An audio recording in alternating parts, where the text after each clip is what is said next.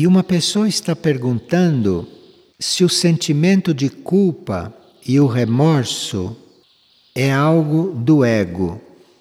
Sim, o sentimento de culpa e o remorso é do ego.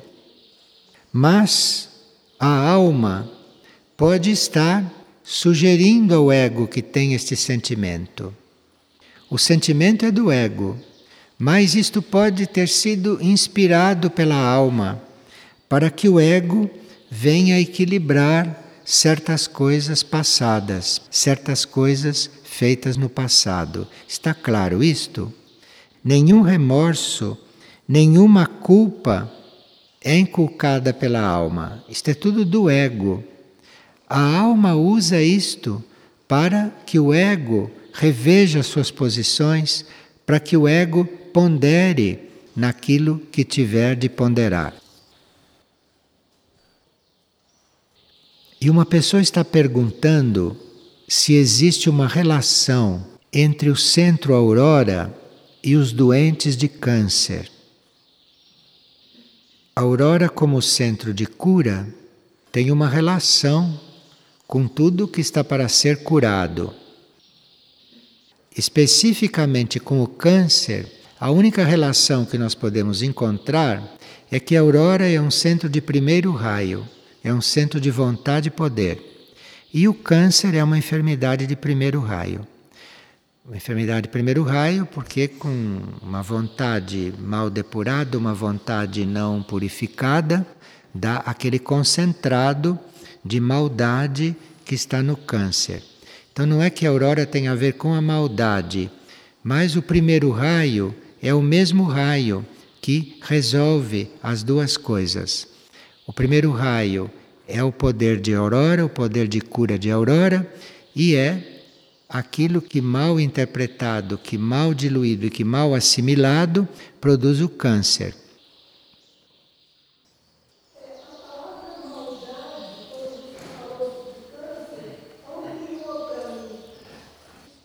Ah, a relação entre a maldade e o câncer, enfim.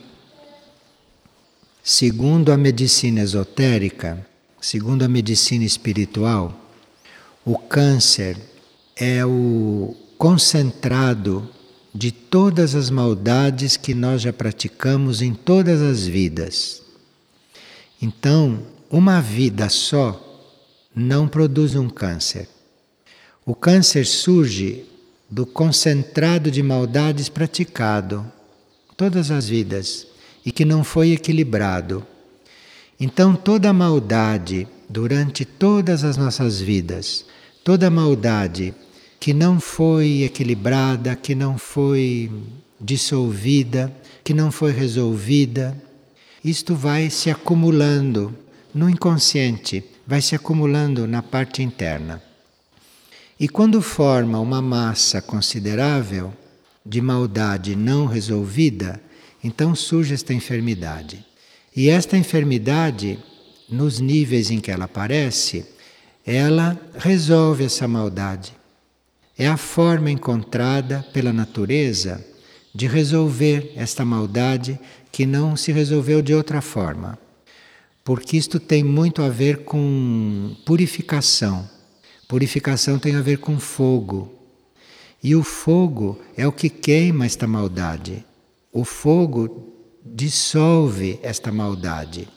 Então, o indivíduo que passa pelo processo de um câncer, ele passou por uma intensa purificação. E, portanto, já se liberou de tudo aquilo que ele não estava conseguindo se liberar em todas as suas vidas. Aquilo vai concentrando e forma isto. E é resolvido então pelo fogo. E existe este fogo purificador, existe este fogo curador. Então, quando há, por exemplo, a cura de um câncer, é porque o indivíduo, durante aquele processo, foi tão transformado, foi tão purificado, que ele já apresenta condições de agir por ele. Então não precisa mais o câncer continuar dissolvendo coisas, porque ele já assumiu o trabalho de se purificar disto. Pode acontecer durante este processo. Então há a cura do câncer. Pois não. Está perguntando se é uma maldade do indivíduo ou de toda a humanidade. Bem, a gente parte do princípio que a gente não é isolado, né? Então, nestas coisas, tem sempre coisas nossas, muito nossas, mas tem coisas também da humanidade. Por tudo aquilo que nós passamos, tudo aquilo que está sendo purificado em nós, são coisas da humanidade também. E se nós podemos explicar o que é sublimação? Quando algo passa do seu estado atual, seja qual for, para um estado mais sutil, nós dizemos que houve uma sublimação. Então, se nós temos um desejo por coisas materiais, e se aquele desejo vai se transformando num desejo por coisas espirituais, aí está havendo uma sublimação do desejo. Aí está havendo uma transformação do desejo. Só que nós empregamos esse termo sublimação para coisas mais sutis. Não empregamos sublimação para coisas físicas. Para desejos já começamos a empregar. Desde que os desejos se transformem o suficiente para estarem quase irreconhecíveis. Porque numa sublimação, aquilo que foi transformado, aquilo que foi sublimado, torna-se outra coisa. Porque este movimento da sublimação foi feito pelos núcleos internos de consciência e, com a participação dos nossos núcleos mais profundos, naquele movimento de elevação, todo o material impuro é liberado. Então, quando uma coisa se eleva pela sublimação, aquela coisa foi liberada do seu material impuro. Então, um desejo sublimado fica irreconhecível. Uma ideia sublimada fica irreconhecível do ponto de vista daquilo que ela era, porque o seu material impuro foi todo dispersado ou foi todo diluído. E quais os benefícios do banho ao ar livre? O banho ao ar livre pode produzir uma desmagnetização nos nossos corpos. Isto é, uma dissolução de certas forças negativas de certas forças até psíquicas negativas que aderem aos nossos corpos, que aderem ao etérico e que aderem ao plano astral.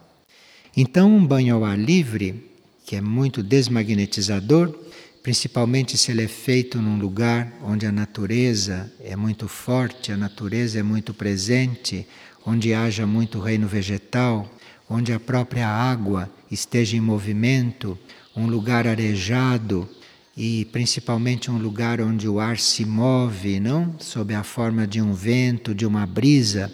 Isto tudo desmagnetiza certas coisas que se agregam, certas coisas mais pesadas, certas coisas psíquicas, certas impurezas magnéticas que aderem ao nosso etérico, que aderem ao nosso físico ou até ao nosso astral dependendo da nossa atitude ali, da nossa disposição, dependendo da nossa intenção ao fazer este banho. Se a nossa intenção é muito forte, se a nossa intenção é muito segura, se a nossa intenção é muito clara, a desmagnetização pode se dar até no corpo astral, até com elementos que estavam agregados ao plano astral. Então, se nós fazemos uma pequena ponderação antes de fazer esses banhos, uma pequena reflexão, se nós nos preparamos para esses banhos, então eles podem ter um efeito mais ou menos profundo. Depende do estado em que nós nos colocamos antes de irmos para estes banhos. Depende da ponderação que fizemos, daquilo que estamos almejando dependendo da nossa intenção Então, essa desmagnetização de impurezas pode atingir outros níveis além do corpo físico. E qual é o benefício que trazem os mantras? Bem, os mantras são um conjunto de palavras e de sons cujo tom e cujo ritmo atuam como um instrumento, às vezes criador em nós. Então, esse ritmo, esses sons ou esses tons, eles podem criar coisas em nós, coisas novas em nós, ou podem invocar, canalizar novas energias, podem destruir estruturas já velhas em nós, como podem construir novas estruturas, dependendo do ritmo do mantra e dependendo da intenção que nós também colocamos no pronunciar o mantra. Certos mantras, se são pronunciados com a correta intenção, com o correto ritmo, criam estados internos no nosso ser, criam um ambiente dentro do nosso ser. Mas isso tudo depende da nossa atitude ali, no pronunciar. Aquilo não deve ser uma coisa mecânica, aquilo deve ser uma coisa almejada, deve ser uma coisa buscada. Então vai se plasmando um ambiente dentro do nosso ser e certas coisas vão sendo construídas ou certas coisas vão sendo destruídas, conforme o caso. Mas precisa que isto tudo seja feito numa correta atitude, isto é, com muita reverência para com o nosso ser interior porque nós precisamos cuidar de não colocar um mantra acima do trabalho do nosso eu interior. Quando você está usando um mantra, você está colaborando com o trabalho do seu eu interno. E o mantra é como se colocasse os seus veículos, os seus corpos, como se o mantra colocasse os seus canais de contato com esse eu interior em muita harmonia, em muito equilíbrio. Então o mantra é equilibrador e se ele é ofertado ao eu interior, você vai se sentir muito mais coligado depois de usar o mantra, ou vai começando a sentir esta coligação com o eu interior à medida que você usa o mantra, à medida que o mantra é entoado. Então nós podemos fazer várias experiências com os mantras. Depende da nossa atitude depende do nosso ponto de partida e do que nós compreendemos, não é? Por esse trabalho. Sempre que nós trabalhamos com estas coisas sutis ou internas, nós teríamos que hum, cuidar de não criarmos expectativas, principalmente quando trabalhamos com mantras. Principalmente quando você está entoando esses mantras, fazendo contato com esses mantras, não criar expectativa do que pode acontecer, do que vai acontecer. Não criar expectativa alguma, apenas ficar naquela atitude de observação e nada mais. Pois não. Ah, sim. Ela está dizendo que muitas vezes a pessoa pode perceber que o mantra está sendo entoado internamente. Então, aquilo está acontecendo internamente e aquilo vem à consciência. Aí a pessoa fica no maior silêncio possível. Não fica questionando, nem perguntando, nem indagando. Porque se no momento deste você faz uma pergunta, você dissolve tudo aquilo que estava acontecendo. Você dilui esse ambiente interior que foi criado. Porque quando você trabalha com os mantras com continuidade, com fidelidade, quando você se organiza para trabalhar com os mantras conscientemente, aquilo cria um ambiente em você. E depois os mantras começam a acontecer em você naturalmente, sem que você esteja mais fazendo trabalho. Aí precisa estar muito em silêncio e não tumultuar este trabalho silencioso. Aí é só ouvir, é só escutar.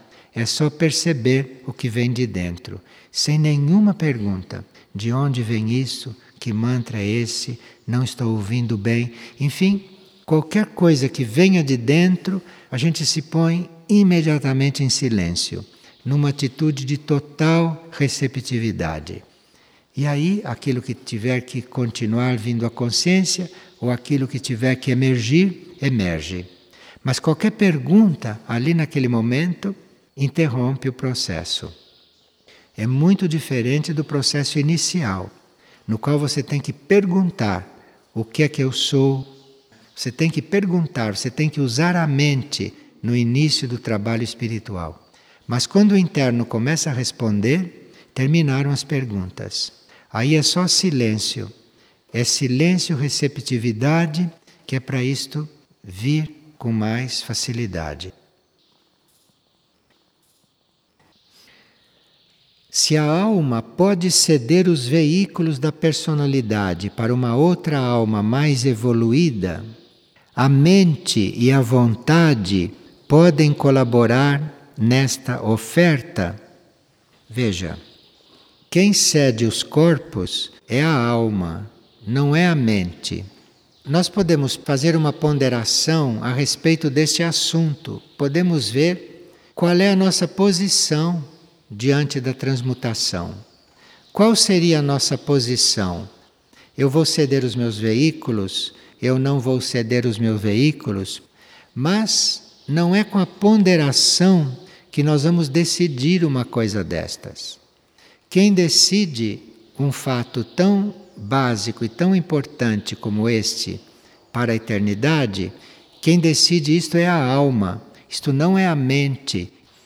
A mente e a nossa ponderação deve dispor-se a fazer uma vontade superior, mas não decidir pela transmutação, mesmo porque não tem poderes para isto. Pode é se auto-hipnotizar pode até se desviar daquilo que está fazendo por causa desta decisão mental. Nós ficamos em um veículo o quanto temos que ficar. Nós temos que cumprir algo dentro de um veículo. Aquele veículo depende da nossa energia interna para ele ter certas evoluções, ter certas mudanças, certas transformações. Então a ponderação tem que entrar nestas coisas. E nós não nos confundimos, nós não podemos mentalmente oferecer o veículo. Porque quando nós mentalmente oferecemos o veículo, alguma força maléfica que esteja em torno pode encostar nestes veículos, pode chegar, se aproximar, pode começar a influir, porque nós oferecemos então temos que ponderar sobre esses assuntos. A mente humana nada sabe a respeito do destino, a respeito do uso dos corpos, a respeito do que a alma veio fazer. Então a mente tem que aprender a ponderar, tem que aprender a saber o que faz, saber o que pensa, saber o que atrai. Esta oferta dos veículos isto é a alma, porque é a alma que está encarnada. E a alma deve governar a mente, e não a mente ficar fazendo tudo por sua própria conta. Então a ponderação é muito importante diante desta lei. Esta lei existe, o nosso veículo está ofertado ao único, para que o único faça dele o uso que quiser, mas não nós ofertarmos os veículos para uma outra alma. Isto é falta de nós termos ponderado a respeito desta lei. Não temos compreendido bem a extensão desta transmutação. E uma pessoa está perguntando se certos esportes, mesmo que não sejam competitivos, se são considerados evolutivos. Olha, os esportes são para aqueles que estão polarizados no plano físico. Quem não está polarizado no plano físico, quem está polarizado na alma, não tem nada a ver com esporte. Então, não existe mais trabalho com esporte para quem está polarizado na alma. O esporte é muito útil, muito saudável, pode ser muito positivo, mas é para quem está polarizado no físico. Quando a sua polarização não está mais no físico, o esporte é contraproducente. Então, uma coisa que é tão positiva para a grande maioria é contraproducente para quem já está buscando uma polarização na alma. Mesmo o esporte não competitivo. Não tem sentido fazer esporte se você não está polarizado no plano físico, no corpo físico.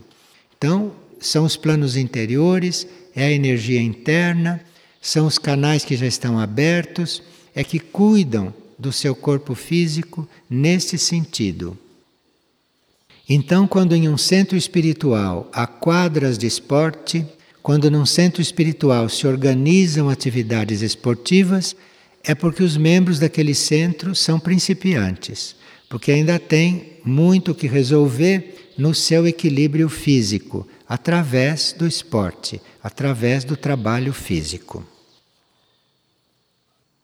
E se a pessoa que teve uma vida sexual muito intensa e agora se encontra exaurida, como pode se recompor? É com abstinência? Bem, abstinência é óbvio. Para você se recompor, se está exaurido, a abstinência é básica. Agora, mais importante do que abstinência é você não pensar nisso. Cada vez que você pensa que está exaurido, cada vez que você pensa nessa atividade, cada vez que você coloca a mente nisso, você continua se exaurindo. Então, a atividade sexual, se te exauriu, você não pense mais nisso, porque cada vez que você pensar, você continua se exaurindo. Então, isto se equilibra você tirando a mente disto, você não pensando nisto, você substituindo todo o pensamento sobre isso por outros pensamentos. E claro que com abstinência, para que as coisas voltem ao equilíbrio. E aqui uma pessoa que trabalha com muita gente, está se sentindo um pouco desarmonizada e sem saber o que fazer em certas situações. E diz: como posso trabalhar em grupo ou em função do meu grupo corretamente a esta altura? No princípio, nós temos intenção de trabalhar em grupo. No princípio, nosso objetivo é fazer um grupo é ajudar o grupo a evoluir, construir algo grupalmente, não é? Isso é um princípio do trabalho grupal. Agora, a uma certa altura, o objetivo não é mais trabalhar em grupo. Se o grupo já foi formado, se o grupo já está harmonioso, se o grupo já está inteiro, se o grupo já está maduro, o objetivo deve ser cada um fazer contato com a própria alma e com a própria mônada. Cada um deve estar ali no grupo com o objetivo de aperfeiçoar o próprio contato. Porque aí o grupo já serviu para que as pessoas amadurecessem nestas intenções. Mas na hora que já amadureceram, cada um vai aperfeiçoar o seu contato. E aí, a partir deste contato, é que o grupo se confirma como grupo ou não.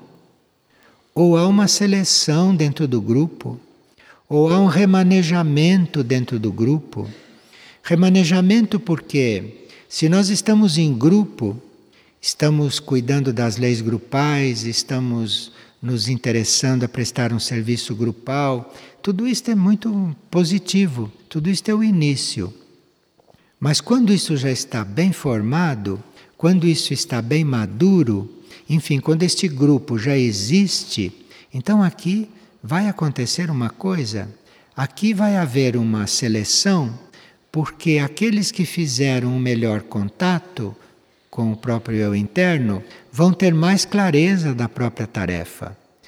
Ou vão ter uma outra tarefa. Então aqui é preciso, num grupo, muito desapego. Muito desapego. Porque muitas vezes o grupo pode se manter unido externamente para certas coisas. E para outras coisas, aqueles seres estarem trabalhando individualmente. Sim, porque se um faz um contato melhor, é muito bom que ele esteja no grupo, porque ele vai equilibrar o grupo, ele vai ajudar o grupo a ser equilibrado, ele vai harmonizar quando aparecer uma situação desarmônica, mas ninguém pode fazer o trabalho por ele. O trabalho dele de contato, o grupo não pode fazer por ele. Ele tem que fazer o próprio trabalho. E nos seus contatos, ele vai saber se ele vai continuar participando daquele grupo ou se não vai participar daquele grupo mais, ou como vai participar daquele grupo. Estas coisas são muito individuais, não podem ser estandardizadas. Não tem uma resposta para todos os casos. Agora, esta pessoa que começou este grupo há oito anos e que trabalha com muitas pessoas, então ela precisa, neste momento, cuidar do seu próprio alinhamento com seu eu interno para ver se é para continuar com isto ou se o eu interno vai indicar outra coisa. E neste alinhamento, ela pode até encontrar uma pacificação para continuar lidando com este grupo que ela já criou. Enfim, aqui não tem outra saída senão a gente realmente se concentrar e a gente não ter expectativas e aguardar que venha uma resposta, uma solução, que pode vir internamente na nossa consciência, na nossa ideia, como pode vir numa situação que pode se criar. E aqui há algumas perguntas a respeito do atributo que foi estudado hoje. Se nós podemos dar um exemplo de ação compassiva, um exemplo de compaixão. Existe um exemplo clássico de compaixão no Agni Yoga. O Agni Yoga diz: se um galho tiver sido quebrado insensatamente, levemo-lo para o templo, isto é, tenhamos compaixão. Isto é, se quebrar um galho de uma árvore, normalmente se joga aquilo fora, no lixo. A compaixão pega aquele galho quebrado e leva para dentro do templo e coloca lá no templo. Este é um exemplo clássico de compaixão. Ontem nós mencionamos que temos que ter compaixão por nós. Como seria isso concretamente? sem sermos piegas conosco mesmos. Quando nós compreendemos a limitação da nossa natureza humana e aspiramos pela evolução superior, aspiramos pelo conhecimento superior. E quando nós compreendemos a limitação da nossa natureza, vem a compaixão, pela própria natureza humana. Vem a compaixão por isso. Mas isso não se torna piegas, isso não se torna uma lamentação, uma lamúria, o que é muito negativo. Quando você tem esta compaixão, isto não deve ser negativo, porque imediatamente você aspira pela evolução superior, você aspira estar em outra evolução, você aspira entrar numa linha supra-humana que existe e que está aberta para o homem da superfície da Terra, que existe esta linha. Então aí todas as limitações da natureza humana vão gradualmente sendo substituídas, vão sendo resolvidas. E esta mesma pessoa pergunta: como se processa o desapego da alma pelas coisas que ela precisa eliminar, tanto as coisas positivas quanto as coisas negativas. Olha, nós temos que cuidar dos corpos, temos que cuidar da mente, temos que cuidar do ego. Quem cuida da alma é a mônada. Então, se nós tomamos conta do ego, se nós controlamos os corpos, quem cuida da alma, quem ensina a alma, quem dá à alma a força para ela realizar o que tem que ser realizado, inclusive o desapego, é a mônada. É a mônada que faz este trabalho.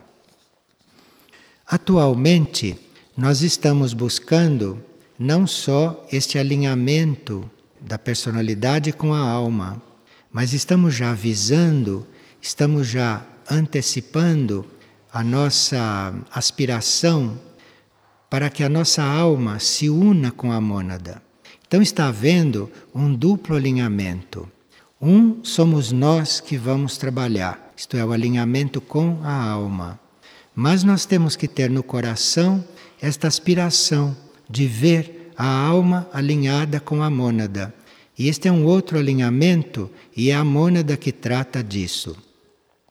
Como hoje, no trabalho espiritual, nós falamos de mônada abertamente, tão abertamente quanto falamos de ego, tão abertamente quanto falamos de alma, fica mais simples para a mente construir este caminho, construir essa estrutura e ao mesmo tempo que está trabalhando aqui na Terra, o ego, ou que está trabalhando o alinhamento do ego com a alma, nós já podemos conscientemente estar aspirando por ver a nossa alma alinhada.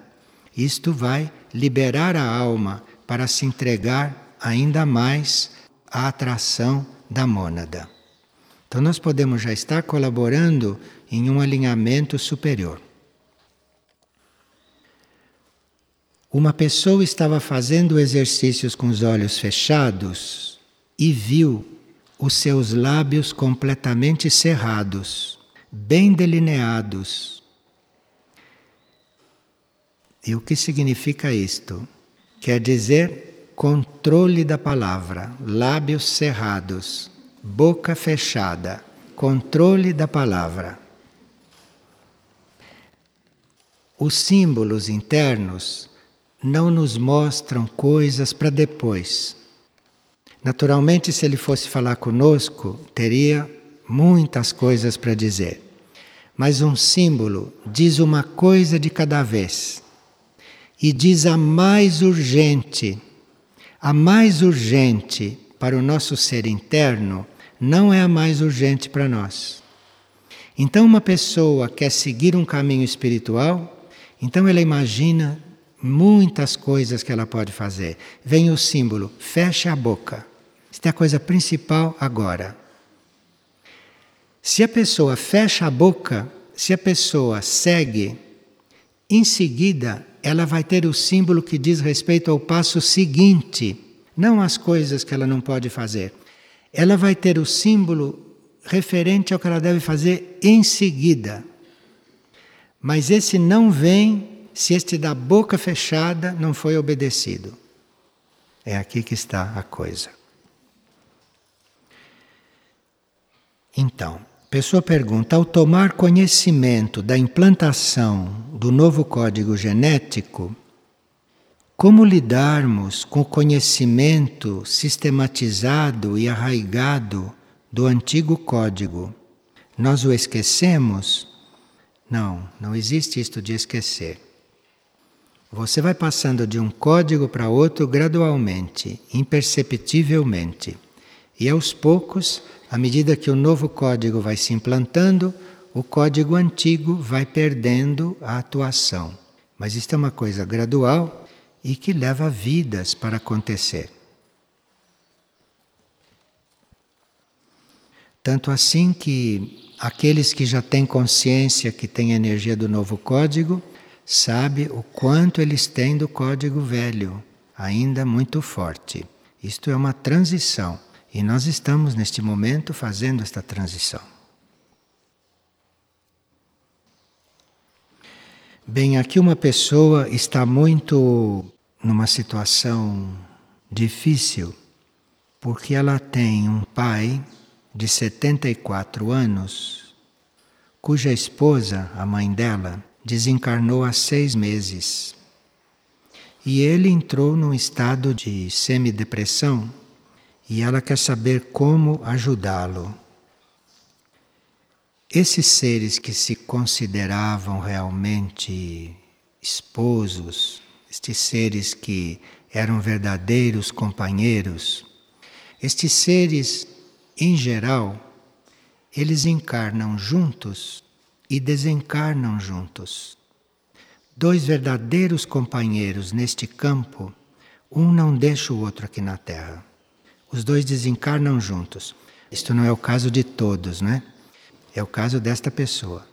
Porque, eventualmente, estes seres vieram juntos, praticamente juntos, com uma pequena distância de tempo, para fazer um trabalho juntos.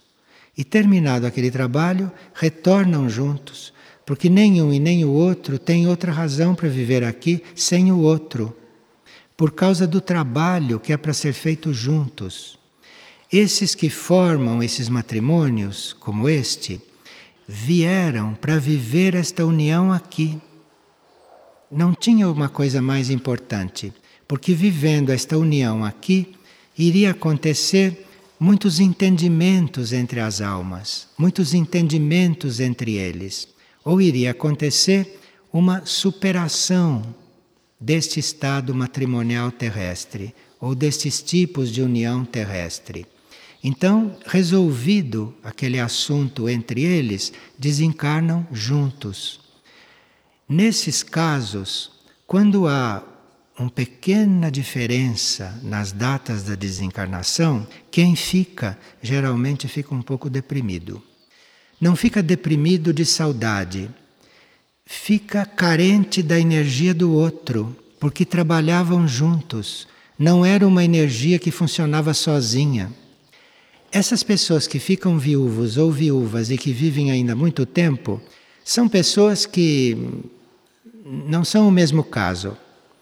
Estes que vêm e vão juntos e que não podem ficar um sem o outro, isto não é por questões sentimentais, como neste caso. Isto é por questões de energia. É porque quando encarnaram, um contava com a energia do outro para se manter aqui geralmente não são pessoas materialistas. Parece que são muito ligados, mas não é, é o contrário. Por não serem materialistas, um contava com a energia do outro para conseguir ficar aqui. Então, quando um retorna, o outro sente muita falta. E num caso assim, nós teríamos que lhe dar um amor todo especial para tentar suprir e equilibrar até que chegue a data dele e se reencontrar lá com a sua companheira de energia. Isto é uma questão de energia, hein? não é outra questão. Porque na área espiritual há tantas mulheres e os homens são em número menor? Bem, levemos em conta que o planeta está entrando na sua polaridade feminina está começando a desenvolver a polaridade feminina. E desta forma, muitas almas podem estar nascendo em corpos femininos. Vocês não se iludam com homens e mulheres aqui. São almas, são as mesmas almas, só que sempre encarnavam em corpos masculinos e agora estão encarnando em corpos femininos. Muitas estão encarnando em corpos femininos, porque é a energia, é a polaridade do planeta que está ajudando, que está atraindo. Não sei se em todos os corpos femininos tem uma verdadeira mulher dentro. Não sei. Então, aparentemente, são mais mulheres do que homens, mas na realidade não deve ser assim, porque as almas não é uma questão de em que sexo estão encarnadas. As almas estão no caminho. As almas não são homens nem mulheres, são almas. E o que a gente vê aqui são almas em corpos. Como o planeta está na polaridade feminina, você olha, tem mais corpos femininos que masculinos. Mas as almas são todas iguais nesse sentido. Não tem homem e mulher na alma. Tem polaridade também na alma, mas não neste sentido que está colocado aqui. Então, quando se olha assim, não tem maioria de mulheres. Aqui tem um certo número de almas. Em que corpos elas estão encarnadas? Isto é uma questão de atração da polaridade do planeta ou uma questão de necessidade daquelas almas naquele momento. E muitas vezes, uma alma pode resolver entrar em um corpo feminino para ser facilitada no desenvolvimento espiritual aqui. O planeta está entrando na polaridade feminina, eu vou entrar num corpo feminino. Eu quero um corpo feminino desta vez, porque eu quero ter a minha obra facilitada. Eu quero ter o meu caminho facilitado. Dizem que o cérebro nos corpos femininos é diferente do cérebro nos corpos masculinos. Isto eu não sei porque não sou cientista. Dizem isto. Mas as almas, quando querem estar mais livres para se desenvolver espiritualmente, elas eventualmente podem escolher um corpo feminino. E nós não temos aqui que estar distinguindo homens de mulheres. Aqui são almas que estão naquele corpo, naquela encarnação mas podem estar num outro corpo numa encarnação futura, ou podem não estar em corpo nenhum, se evolui mesmo na próxima etapa. Se estava dizendo que não era uma questão de sexo, masculino ou feminino, mas é uma questão da energia feminina, da polaridade feminina ter como característica ser intuitiva. E a polaridade masculina ter a característica de ser racional. Então é diferente. As duas coisas são importantes e precisamos das duas. Tanto assim que, ora, nascemos num corpo masculino e, ora, nascemos num corpo feminino. Precisamos das duas. Mas a diferença entre a intuição e a racionalização é grande. E certas almas, para viverem aqui certos impulsos, necessitam de estar em uma polaridade intuitiva. Porque aí, intuitivamente, aquilo é aceito e aquilo é seguido. Se ela estiver na polaridade masculina, vai precisar um longo raciocínio, uma preparação, uma elaboração, compreende? É um outro processo. E dependendo da urgência da alma, ela entra na polaridade feminina aqui. Para que intuitivamente o ser vá mais rápido, o ser não perca tanto tempo com elaboração que ele eventualmente já deve ter feito em outras vidas, quando nascia em corpos masculinos. Então é bem diferente você estar num corpo masculino de estar num corpo feminino. Não por questões de glândula, de sexo, dessas coisas, mas pela predominância da intuição em um tipo de cérebro e para a maior facilidade da racionalização num outro tipo de cérebro. Quem está num cérebro feminino quem é uma verdadeira mulher numa determinada encarnação sabe que a maioria das coisas importantes ela chegou sem raciocinar. Ela chegou por puro pura intuição. Sabe disso, já experimentou isto. Nem todas e nem sempre. Mas sabem, a maioria, em corpos femininos, que as coisas importantes elas chegaram não pensando, por outras vias. Isto é muito difícil vocês ouvirem de um homem. Pode acontecer também, pode acontecer, mas não é comum. Então são experiências diferentes que nós fazemos em um tipo de cérebro ou em um tipo de corpo e em outro tipo de corpo. Pois não.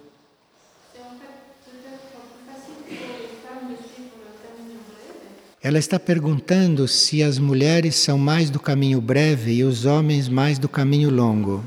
E Isso seria uma outra maneira de falar isto, desde que a gente considere os dois caminhos importantes e essenciais, não um melhor do que o outro. Às vezes é preciso o caminho longo e às vezes é preciso o caminho breve. E aqui uma pessoa faz uma pergunta muito prática. Eu chego sempre atrasado. Que fazer?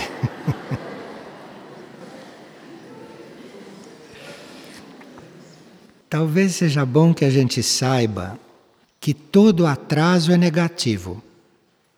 Aí a gente compreendendo que todo atraso é uma coisa negativa, a gente tem um impulso para mudar isto. Porque há sempre um momento exato para acontecer uma coisa. Não tem antes nem depois, não. É aquele momento exato. É aquela conjuntura para acontecer uma coisa. Então, para uma coisa acontecer com precisão e com perfeição, existe um momento para aquela coisa. Um segundo antes, um segundo depois não é mais a mesma coisa. Isto a gente vê perfeitamente em outros planos. Então, quando alguém chega atrasado, ele já está determinando que as coisas aconteçam como não era previsto. Pode acontecer. Você olhando externamente, pode acontecer, está tudo bem, mas não é a mesma coisa. Porque há um momento preciso, exato de nós chegarmos. Um atraso quer dizer que vai acontecer diferente. Mas como nós não sabemos como aconteceria, nós achamos que aconteceu bem e que tudo se arranjou. Mas não se arranjou, não. A coisa que ficou atrasada nasceu em outra conjuntura. Não é a mesma coisa, não é o mesmo resultado e a coisa não foi cumprida. Talvez aí quem chegue atrasado possa encontrar ânimo e força para mudar. Nós podemos mudar este hábito com duas atitudes externas. Primeiro, sermos muito precisos naquilo que fazemos. Fazer as coisas com toda a precisão que puder aplicar ali. E estar muito vigilante, estar muito atento para ver como a coisa está se dando. Então, precisão naquilo que se faz, precisão milimétrica naquilo que se faz e vigilância para ver se nós não estamos saindo da precisão. Isto corrige este defeito de nós não chegarmos na hora. Não chegarmos na hora não é só chegar aqui atrasado e já encontrar a porta fechada. Não chegarmos na hora é não compreender em tempo o que se deve compreender e não agir em tempo e não tomar certas deliberações dentro do momento cíclico, dentro dos prazos. Tudo isso é chegar atrasado. E isto faz com que a vida da gente seja uma coisa aproximada, que não seja aquela que devia ser. Mas como nós não sabemos como deveria ser, nós estamos satisfeitos a si mesmo. Ah, porque chegamos atrasados, acordamos tarde, é, resolvemos depois, não é? E com isto, o que acontece acaba se arrumando. Mas a vida não é isto. A vida tem um momento exato para as coisas acontecerem, para cada coisa acontecer. E se não acontece naquele momento exato, não é a mesma coisa. Então, aqueles que chegam atrasados, aqueles que não têm este sentido de precisão e de vigilância, teriam outra vida teriam outras reações, desencadeariam outro processo aonde eles estão. Mas como não são precisos, chegam atrasados, não estão sincronizados, a coisa se arruma, mas não é a mesma coisa. Então estou sempre atrasado. O que fazer? Seja preciso em tudo aquilo que você faz, minucioso aplique atenção em tudo que você faz e vigie e fique muito atento para ver o que está acontecendo enquanto as coisas estão se dando. Aí você não vai mais chegar atrasado.